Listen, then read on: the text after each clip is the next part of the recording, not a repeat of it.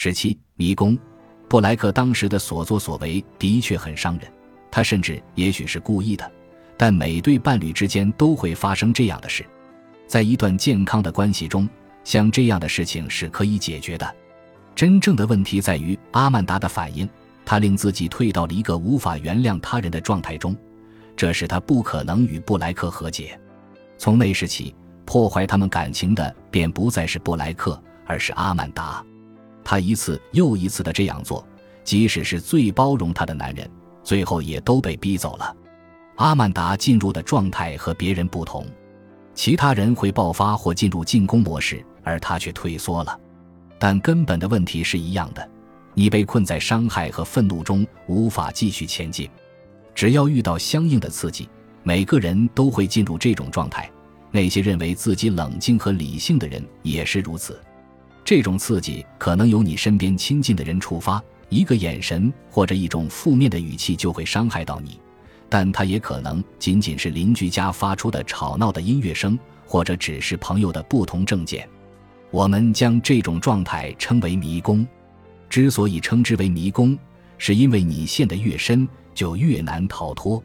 让你受委屈的人会一直困扰着你，就好像他们在你的脑海中占据了一席之地，而你却无法把他们赶出来。你诅咒他们，和他们争吵，密谋着你的复仇计划。在这种状态下，对方便成为你的狱卒，把你困在由不断重复的念头组成的迷宫里。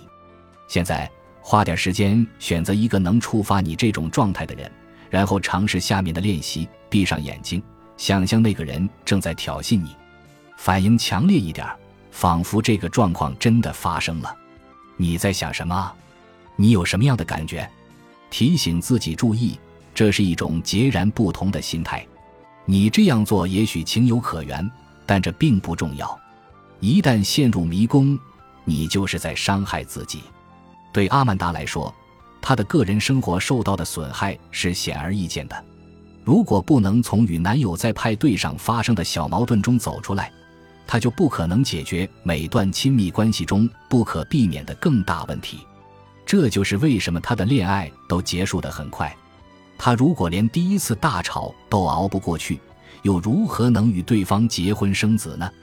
然而，不止对婚姻，迷宫对所有的人际关系都是一种威胁，因为它歪曲了你对别人的看法。当身处迷宫时，你真的会忘记对方所有的好，满脑子想的都是他犯下的错误。客观地说，布莱克是阿曼达遇到过的最好的男人之一，但是，一旦他陷入迷宫，他就变得一无是处，甚至他清嗓子的方式都让他想尖叫。这种偏颇的观点也破坏了他工作中的一些人际关系。有家高档百货商店的采购员对阿曼达的服装系列很感兴趣，但他却在这位采购员面前发了脾气。作为报复，他向他最大的竞争对手下了订单。阿曼达脑海中立克服现在小餐厅里清点小费的焦虑景象。回去当服务员比死还惨，所以在过去的几个月里，他一直在认错。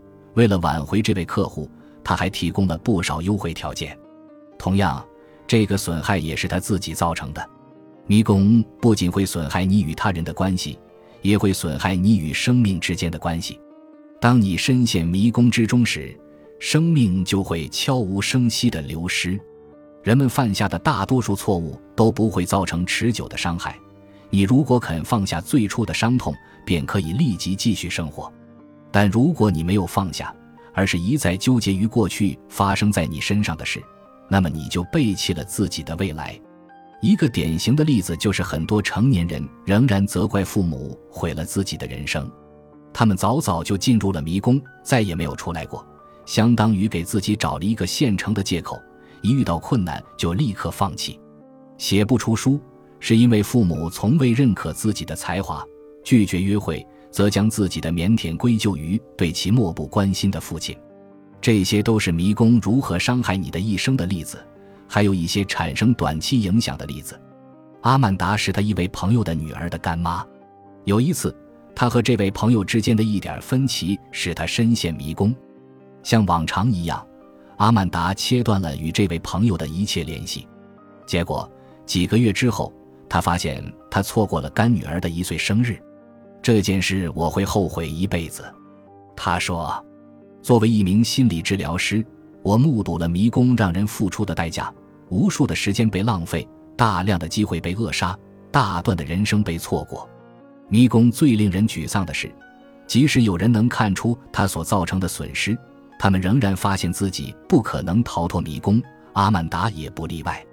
几次咨询之后，阿曼达意识到他才是自己最大的敌人。”但这种认识并没有帮助他重新掌控自己的理智，愤怒、复仇的幻想和受伤的感情都像是有了一股自己的力量。我已经到了无法再忍受自己想法的地步。我可以暂时让他们停下来，但过会儿我又会想起布莱克指责我控制欲太强，一切就又重新开始了。本集已经播放完毕，感谢您的收听。